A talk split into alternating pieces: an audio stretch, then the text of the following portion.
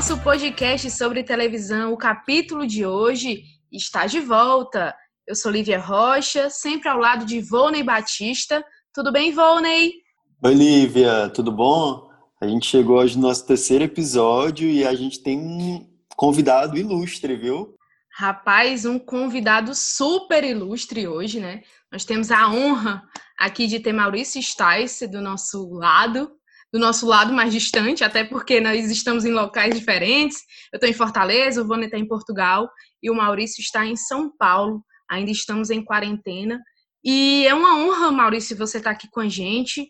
Você que hoje é jornalista do UOL, né, crítico, é autor dos livros Topa Tudo por Dinheiro e Ao Deus Controle Remoto, aquele também do Lance, que inclusive eu tenho. Mas você pode se apresentar, porque você já fez muita coisa na sua carreira, não é verdade? Oi, Lívia. Oi, Ivone. Obrigado pelo convite. É sempre um prazer falar sobre televisão com gente interessada em falar sobre televisão. Eu sou um velho jornalista, já tenho 35 anos de profissão quase, e nos últimos 12 eu tenho me dedicado exclusivamente a escrever sobre televisão. Eu, em outros momentos da, desses 35 anos eu também escrevi sobre televisão, mas não é, como uma coisa assim prioritária, principal do meu trabalho. Mas desde 2008 é, realmente vem sendo um trabalho principal que eu estou desempenhando, que é, enfim, um pouco repórter, um pouco crítico, um pouco analista, cronista do que se passa na televisão. Massa, Maurício. É, hoje nós vamos abordar aqui no nosso podcast, pessoal, sobre a televisão, os rumos que a televisão está tomando, né? O stream que está vindo aí com muita força, a TV paga que está perdendo a força e a TV aberta que nós sabemos que tem muita abrangência ainda, porque o Brasil é um país pobre, nem todo mundo ainda tem um Smart TV para assistir uma, uma TV, um Smart TV para assistir Netflix, Globoplay, mas ela está surgindo muito na segunda tela também, que é o notebook, é o celular, então você acompanha a televisão com o celular na mão, Twitter. Então, são, são várias formas de se ver televisão hoje em dia, né, Volney? Você quer até fazer essa primeira pergunta para o Maurício, né? Então, a minha primeira pergunta é uma curiosidade muito genuína que eu tenho. É, o Maurício, ele trabalha com televisão, como ele já falou, com TV aberta há muito tempo. E aí teve o aumento da TV a cabo, ele passou por isso também, e agora tem milhares de produções em diversos streamings. E aí a minha pergunta é, como foi que você foi se adaptando, Maurício, a tudo isso, a toda essa transformação, e como é que você faz para acompanhar e eleger o que vai assistir e o que não vai assistir, porque não tem como dar conta, né? Não, é impossível realmente dar conta. É, é são duas, eu acho que tem duas é, que, coisas que eu queria falar sobre isso. Primeiro, é um pouco acho da natureza, sobre a natureza um pouco do meu trabalho que eu desenvolvo no UOL, que é um portal de é, comunicação de massa, né? É quase uma TV aberta em termos de público, né? Que que passa pelo UOL diariamente. Então, é, isso orienta de certa forma um pouco o meu olhar para a TV aberta é, que ainda é a principal é, veículo, principal forma que as pessoas têm é, de se informar e de se divertir. Né? A televisão aberta está presente em 97% dos lares, né? é a forma mais gratuita e mais barata de lazer que existe. Basta você conseguir comprar uma televisão, né? Ou ir no vizinho, assistir televisão no vizinho. Mas hoje em dia, realmente, a televisão está presente num, né, num, num, nível muito alto na, na da população. Então, é, isso explica um pouco por que, que o meu trabalho é, ainda é voltado muito para a TV aberta, porque, enfim, eu acho que é, é um pouco o que as pessoas, assim, a grande maioria das pessoas ainda quer saber. Isso não impede que eu também acompanhe é, bastante TV paga e streaming, mas isso eu acho que a gente vai falar em algum outro momento. E a segunda coisa que eu queria dizer em relação à tua pergunta é que eu acho que hoje é, um dos papéis do jornalista que acompanha a televisão, do crítico, do cronista, é, é ser um pouco um curador de conteúdo, justamente porque a oferta é tão grande, há tanta coisa sendo exibida em tantos meios diferentes, né? E embora seja impossível para o crítico ver tudo, ele tem que desenvolver um pouco é, uma sensibilidade, um pouco é, ter uma certa disposição, energia para ver um pouquinho de tudo também, para poder de alguma maneira ajudar, é, eu acho, as pessoas, o seu leitor, os seus leitores, quem está interessado no assunto, a também se orientar e, e, enfim, ter caminhos a seguir. Não, não dizer, olha, você tem que assistir isso ou deixar de assistir aquilo, mas poder um pouco é, ser um curador, né, de dar dicas e orientar, de falar de possibilidades que tem na televisão.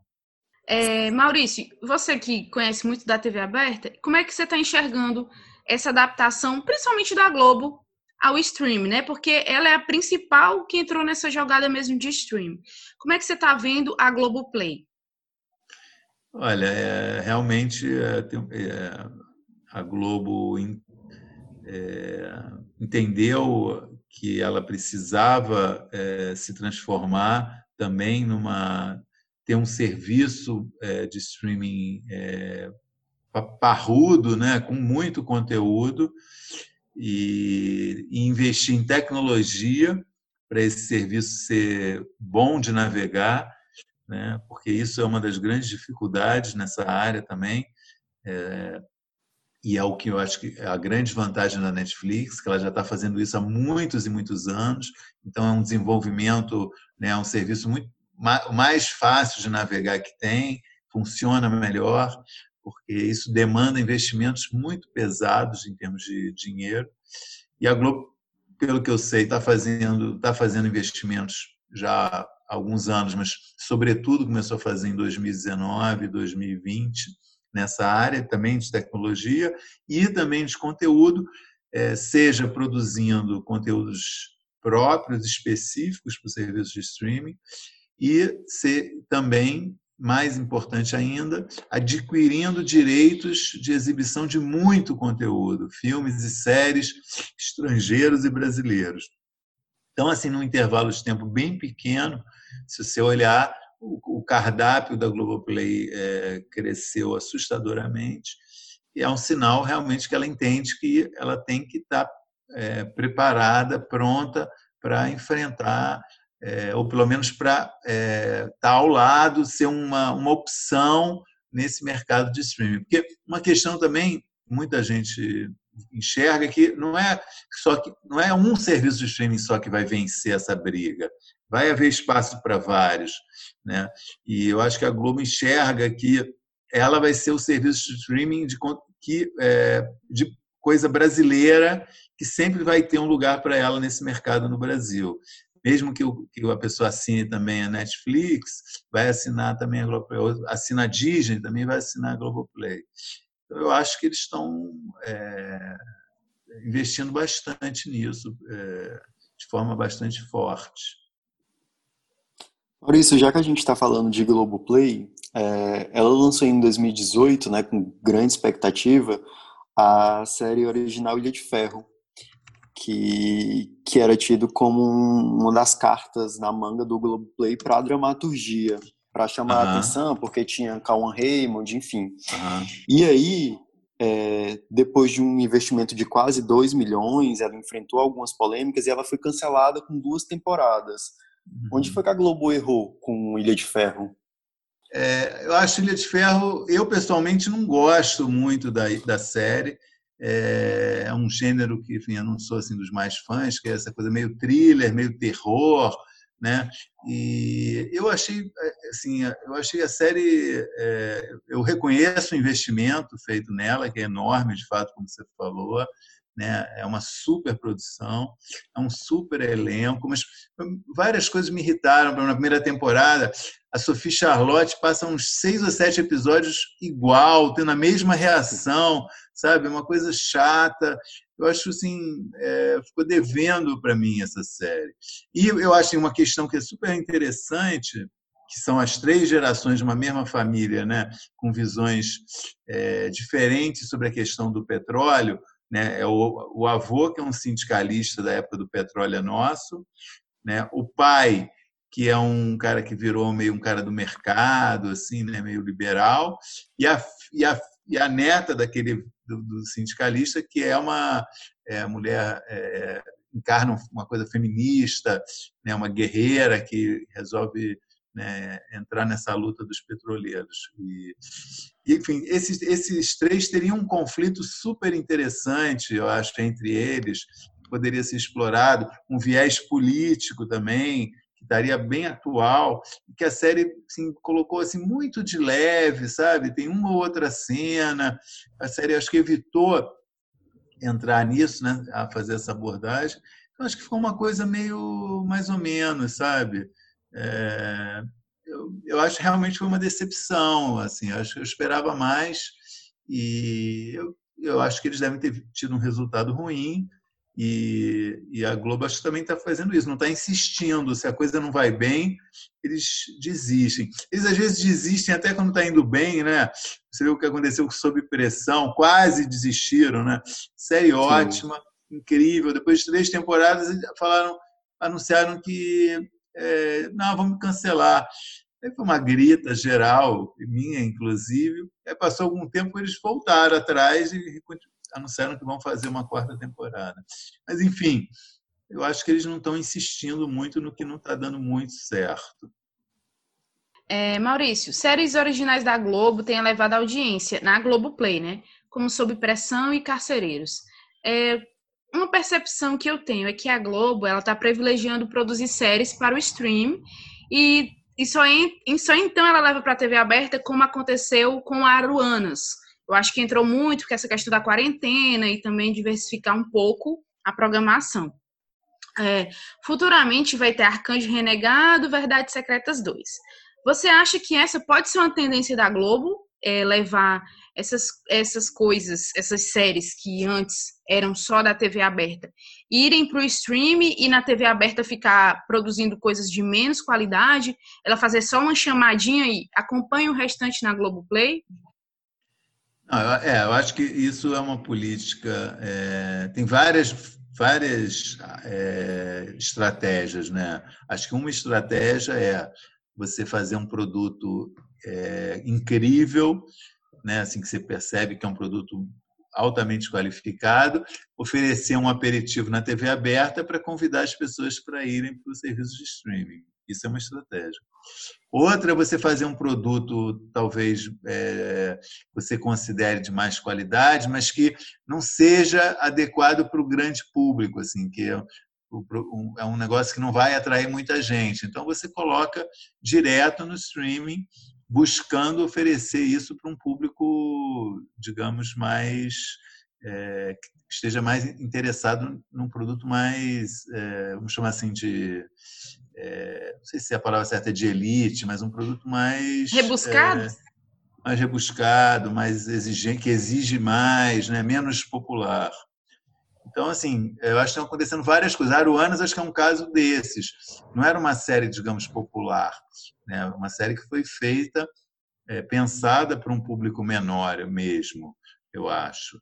Né? E foi para a TV aberta agora, acho que da pandemia, né? a falta de, de produção original, se tornou uma, uma arma na Globo para é, apresentar um produto original nesse momento. Mas eu acho que não estava realmente planejado.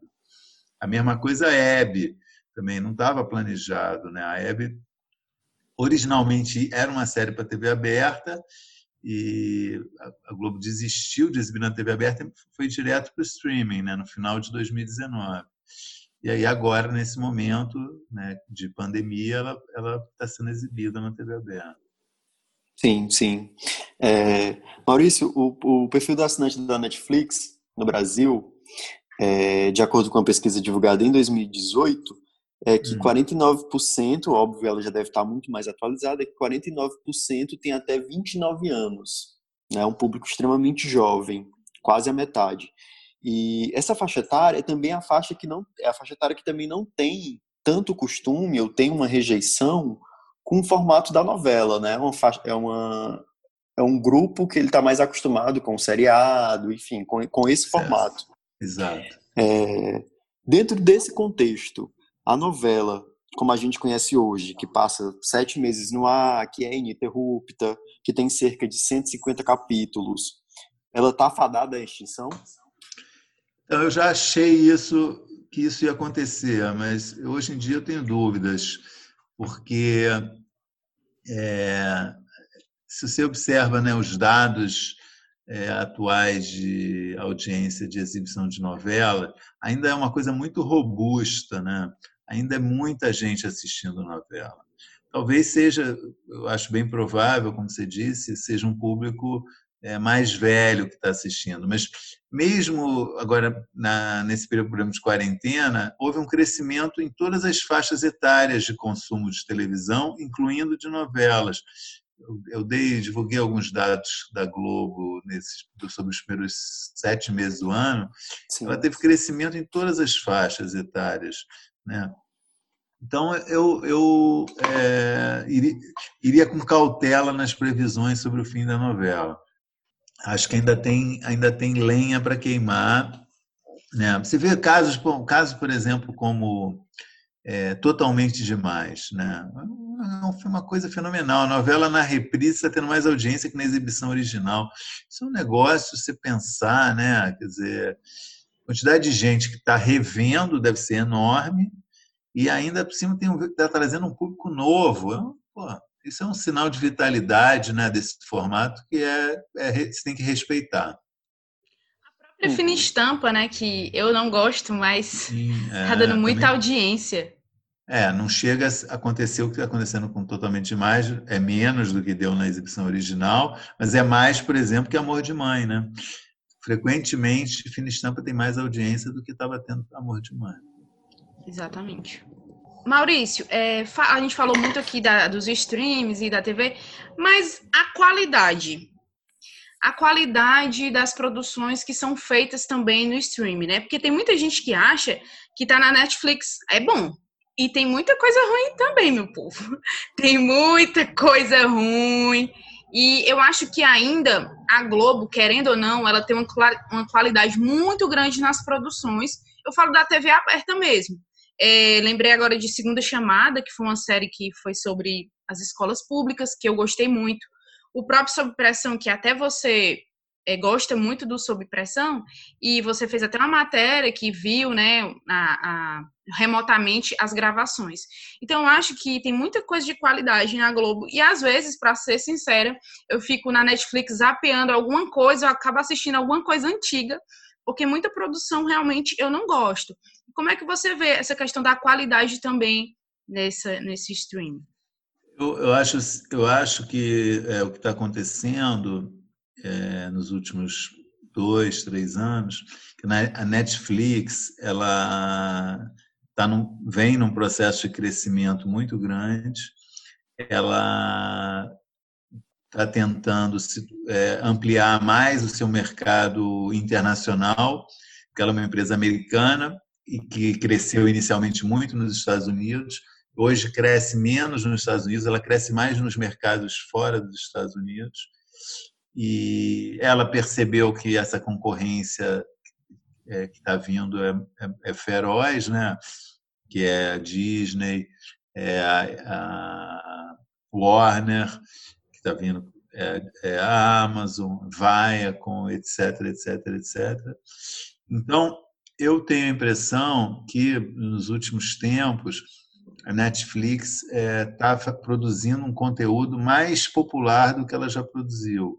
Quer dizer, está um, é produzindo um conteúdo que visa agradar o maior público possível e agradar um público, maior público possível globalmente, que é bem complexo, né?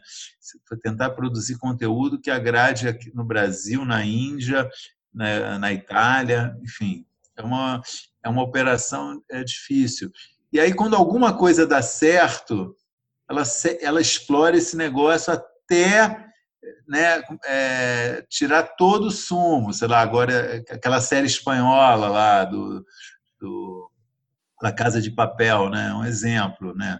É, vai ter vai ter não sei quantas temporadas até não tiver não der mais para inventar vai continuar tendo enfim eu acho que tem tem essa busca pela popularização que inevitavelmente eu acho que acaba baixando um pouco a qualidade.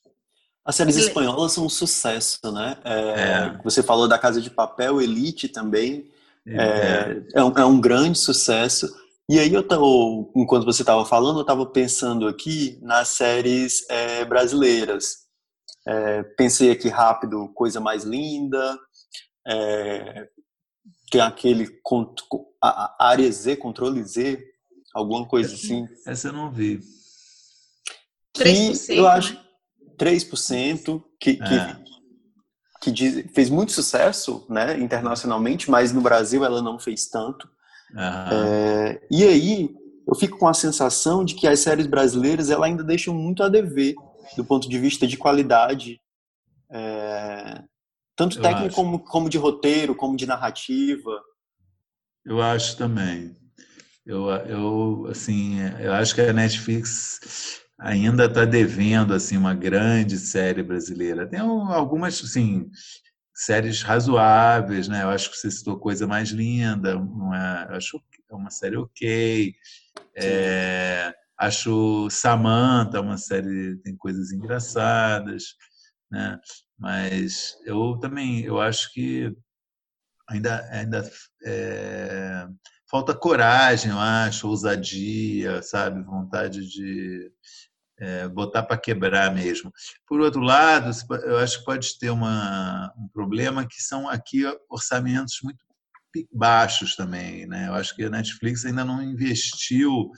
Eu acho que uma das exceções é justamente Coisa Mais Linda, que é uma super produção, mas eu acho que a Netflix ainda não investiu é, assim muito, muita grana para fazer uma série incrível, genial, é, que dê liberdade para os seus roteiristas criarem e, e, apostarem.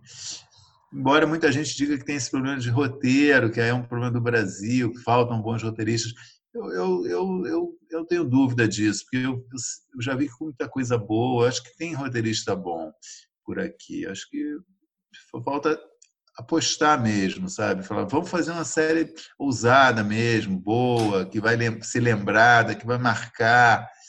Eu acho que tem que ter essa ambição. Eu acho que a Netflix acho que ainda não tem essa ambição aqui.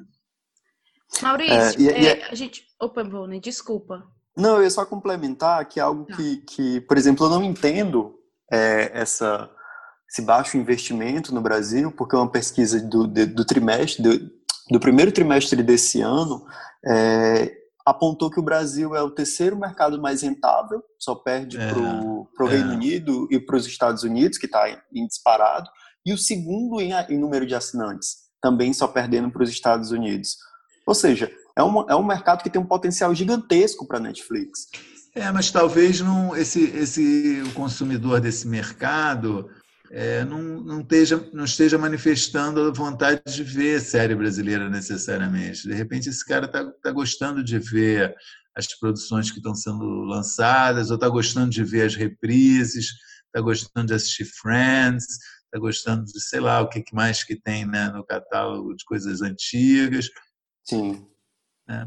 Uma série brasileira que, eu, por exemplo, do ano passado, que eu achei horrível, que é aquela é, ninguém ninguém é, ninguém está olhando é, também da Netflix série brasileira achei muito ruim. Umas coisas infantis bobas. Enfim eu não sei exatamente porquê mas eu, é, a constatação é essa mesmo que você fez. Maurício a gente falou muito aqui da Globo né mas que eu acho que é a única daqui que a TV aberta que está se preparando para isso. Como é que você vê as outras emissoras, o SBT, a Record e a Band, que são as principais? Eles estão se preparando para esse momento e ah, eu, eu creio que não, pelo que eu, a, pelo que eu vejo. Record, a Record divulgou hoje que é, aquele quadro que eles, fazem, que eles fazem com o Eliminado da Fazenda está confirmado para o Play Plus, né? Ela Play confirmou Plus. isso, ela confirmou recente. É, e o SBT tem o SBT Vídeos, né? Que é totalmente é. gratuito, com, com algumas é. questões. É. Mas enfim, Maurício, desculpa, pode responder. Não, não, é isso mesmo. É assim, eu, eu acho assim que é, as concorrentes da Globo estão apostando ainda na permanência da TV aberta, tal como a gente a conhece hoje por mais alguns anos. Então, ah, não estão vendo, eu acho, tanta necessidade ainda de investir é, de forma alternativa em streaming. Né? Elas ainda vivem essa realidade da TV aberta, de certa forma devem estar satisfeitas com isso, ou devem estar resolvendo as suas necessidades com isso. E, e, e vem, eu acho que não estão erradas de, de, imaginar que esse cenário vai continuar ainda por talvez mais 5 ou 10 anos. Sim. Então, Verdade. Então, então não investem. Não estou investindo nem quase na TV aberta, você tira pelo SBT. É. Que pois pelo é. amor de Deus. Acabou o Chaves, pronto, acabou o mundo pra ele. Pelo amor de Deus. E aí você deu esse. Gancho? Essa projeção de 5, 10 anos, né? Uma coisa a médio prazo, um, um, pouco, a, pouco a longo prazo. E aí eu te pergunto, é, o futuro da TV aberta é virar um aplicativo no, no smartphone? Eu acho que sim. Quer dizer, no momento em que é, internet banda larga tiver alcance de mais gente, né, que é, as pessoas tiverem recursos para ter aparelhos com mais qualidade, é, a tendência eu acho é essa, né? Porque cada vez mais um ver, ver é, televisão é um ato individual, né? Um ato é um tipo de consumo é, solitário, né? Você depende só de aparelhos e de internet para isso, né? E é muito mais confortável realmente você ficar disputando uma mesma televisão com várias pessoas ou ver no seu próprio aparelho, né? Então, é, é claramente é mais confortável isso, né? Mas eu acho que é uma questão econômica no Brasil para isso acontecer, né? E ainda acho faltam condições para isso. Bom, gente, com essa a gente vai direto para os nossos quadros, que o primeiro, como você já sabe, é o horário nobre.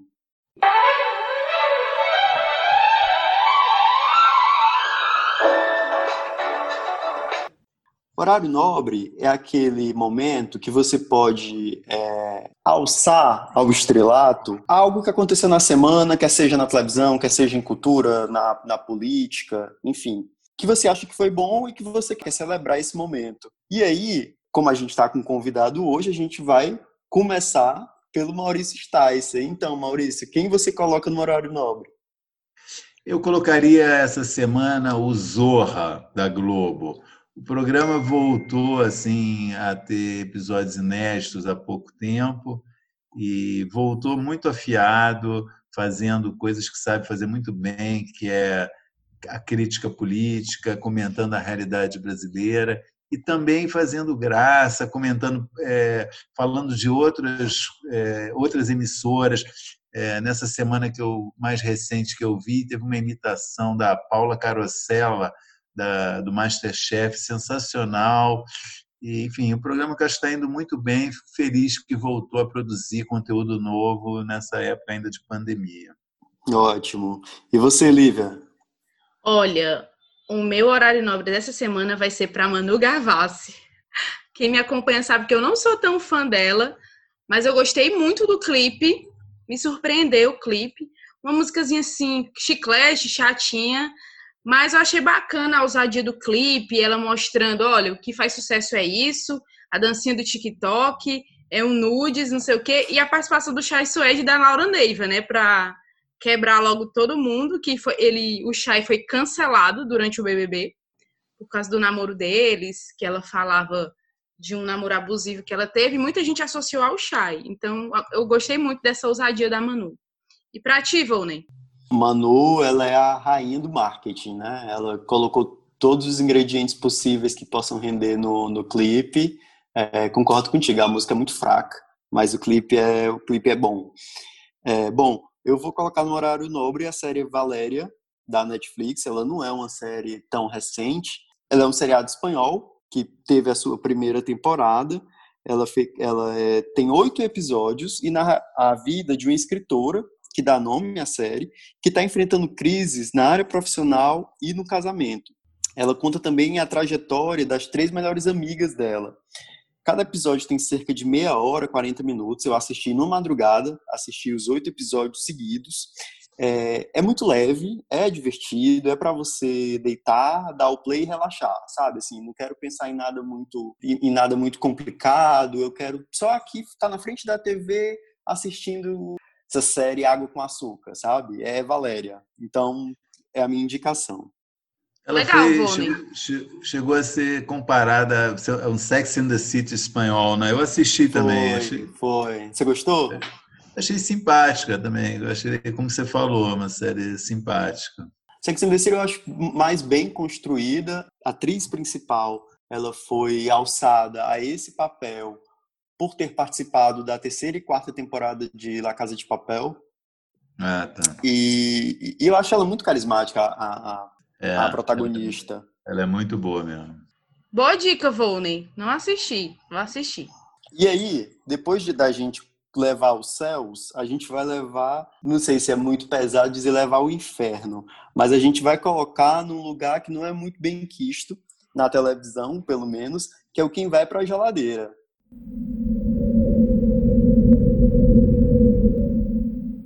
Quadro que vai para a geladeira, a gente coloca momentos, situações, pessoas que não foram felizes nessa semana. E aí, eu vou fazer o processo inverso, porque todo mundo quer saber quem é que o Maurício Stice vai colocar na geladeira, então eu vou começar pela Lívia. Lívia, quem é que tu coloca na geladeira? É verdade, viu, Vone? Olha, eu vou colocar na geladeira, não é nem dessa semana, não, já faz um tempo, né? É o Masterchef. Eu não vejo necessidade de ter o Masterchef no meio da pandemia nesse formato eu não acho legal. E eu sou uma pessoa que eu gosto de torcer pelos outros, sabe? Então a gente não cria nenhum vínculo assim, não tem carisma, acho meio seco. E no meio de uma pandemia, assim, sem nenhum tipo de protocolo sanitário, é muito estranho. E para mim vai pra geladeira e eu acho que o excesso de Masterchefs também, né? Pô, deixa a gente sentir pelo menos um pouquinho de saudade, mas eles não deixam, então vai pra geladeira. É, o problema do Masterchef é que é a grande muleta da Band, né? Verdade. É, é bom. Desculpa, Maurício. Não, não, eu ia dizer isso. É uma, o Masterchef é, um, é um, uma fonte de renda fundamental né, para a Band, né? tem muito anunciante. E eu acho que essa, essa, esse formato foi o jeito encontrado de manter o programa no ar. Né? Eu, eu, eu, eu, pessoalmente não me incomodo com essa questão de não poder acompanhar, de não poder torcer por alguém. E, mas, enfim, eu tenho visto muita gente reclamar realmente desse, forma, desse novo formato. Mas eu, eu acho que a Band fez bem de voltar com o programa. Sim. É, bom, eu vou colocar na geladeira as 32 mil listas de possíveis participantes da nova temporada da Fazenda. Eu não aguento mais essas listas. Todo dia surge cinco listas diferentes, alguns com os nomes de personagens de, de personalidades da mídia, como a, a Record gosta de colocar, é, com nomes repetidos, outros com novos nomes. Mas, gente, eu não aguento mais. Ainda bem que a Fazenda já vai estrear, que é para a gente ter os nomes definitivos e pronto, sabe? Eu, eu, não aguento mais ver no Instagram, no Facebook, enfim, nos portais de notícia. E é isso. Eu coloco Alô, na geladeira essas 32 mil listas. É, e agora. acaba sendo um marketing para a Fazenda isso, né? Sim, acaba sendo marketing. E agora todo mundo quer saber quem é que o Maurício Sticer coloca na geladeira. Eu não sou, eu não sou maldão, mauzão, não, para a pessoa querer saber o que, que, eu vou colocar na geladeira. Eu, eu vou citar aqui uma coisa que hum, eu achei esquisita, não é que seja ruim, mas eu fiquei, eu fiquei meio.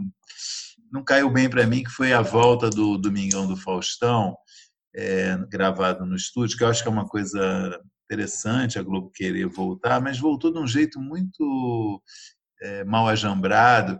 E o que me incomodou mais foi ver as bailarinas do Faustão de máscara. Tipo, uma coisa muito esquisita. Fora que perdeu aquele momento que é durante a, a, a as videocacetadas, aquele close nelas rindo sem graça, perdeu isso, né? Agora com a máscara você não consegue ver aquela cara delas, tipo, odiar, odiei, mas estou rindo, né? Desconfigurou o Domingão. Totalmente, achei lamentável. Bailarina de Faustão de máscara foi a pior invenção que podia ter acontecido nessa pandemia. É o novo anormal. tá certo. Muito bom. Então é isso, né, Vônei? Você gostou do nosso participante? Não tem como não gostar, né, Vônei? Que moral, viu, esse podcast, rapaz? Ó, oh, tô muito feliz por a gente ter conseguido é, conversar com o Maurício Stais, essa simpatia de pessoa, topou o convite de primeira. Maurício, muito obrigado pelo, pelo tempo, por essa troca com a gente, com os nossos ouvintes. E, enfim, fica sempre os fones abertos aqui, o microfone aberto aqui para você participar do capítulo de hoje. Lívia, Vônia, muito obrigado pelo convite. Como eu disse, um prazer conversar com quem gosta de televisão. Estou sempre à disposição. Sucesso para o podcast de vocês, que dê muito certo. E estamos aí. Obrigada, Maurício. Você sabe que eu sou sua fã. Todo mundo que me conhece mais de perto sabe. Eu sou sua fã, eu estou muito feliz. Esse é um projeto que eu e o Vônia, a gente começou assim. E eu falei assim, pô, Vônia, eu vou pedir ajuda meu grande mestre do jornalismo de entretenimento, que é o Maurício Stais. Se você topou na hora. Estou muito feliz. Imagina. Pessoal, espero que vocês tenham gostado do episódio. É, assinem nosso podcast, compartilhem. E, Maurício, faça propaganda do podcast também do UOL. Toda quarta-feira, o UOL VTV é o podcast que eu, Chico Barney e a Débora Miranda gravamos sobre televisão. Está disponível lá no UOL e nas plataformas de podcast. É isso aí, gente. E eu quero que vocês compartilhem esse episódio, deem feedback pra gente também e nos deem sugestões de pautas também, né? Um abraço para todo mundo, muito obrigada e até o próximo episódio.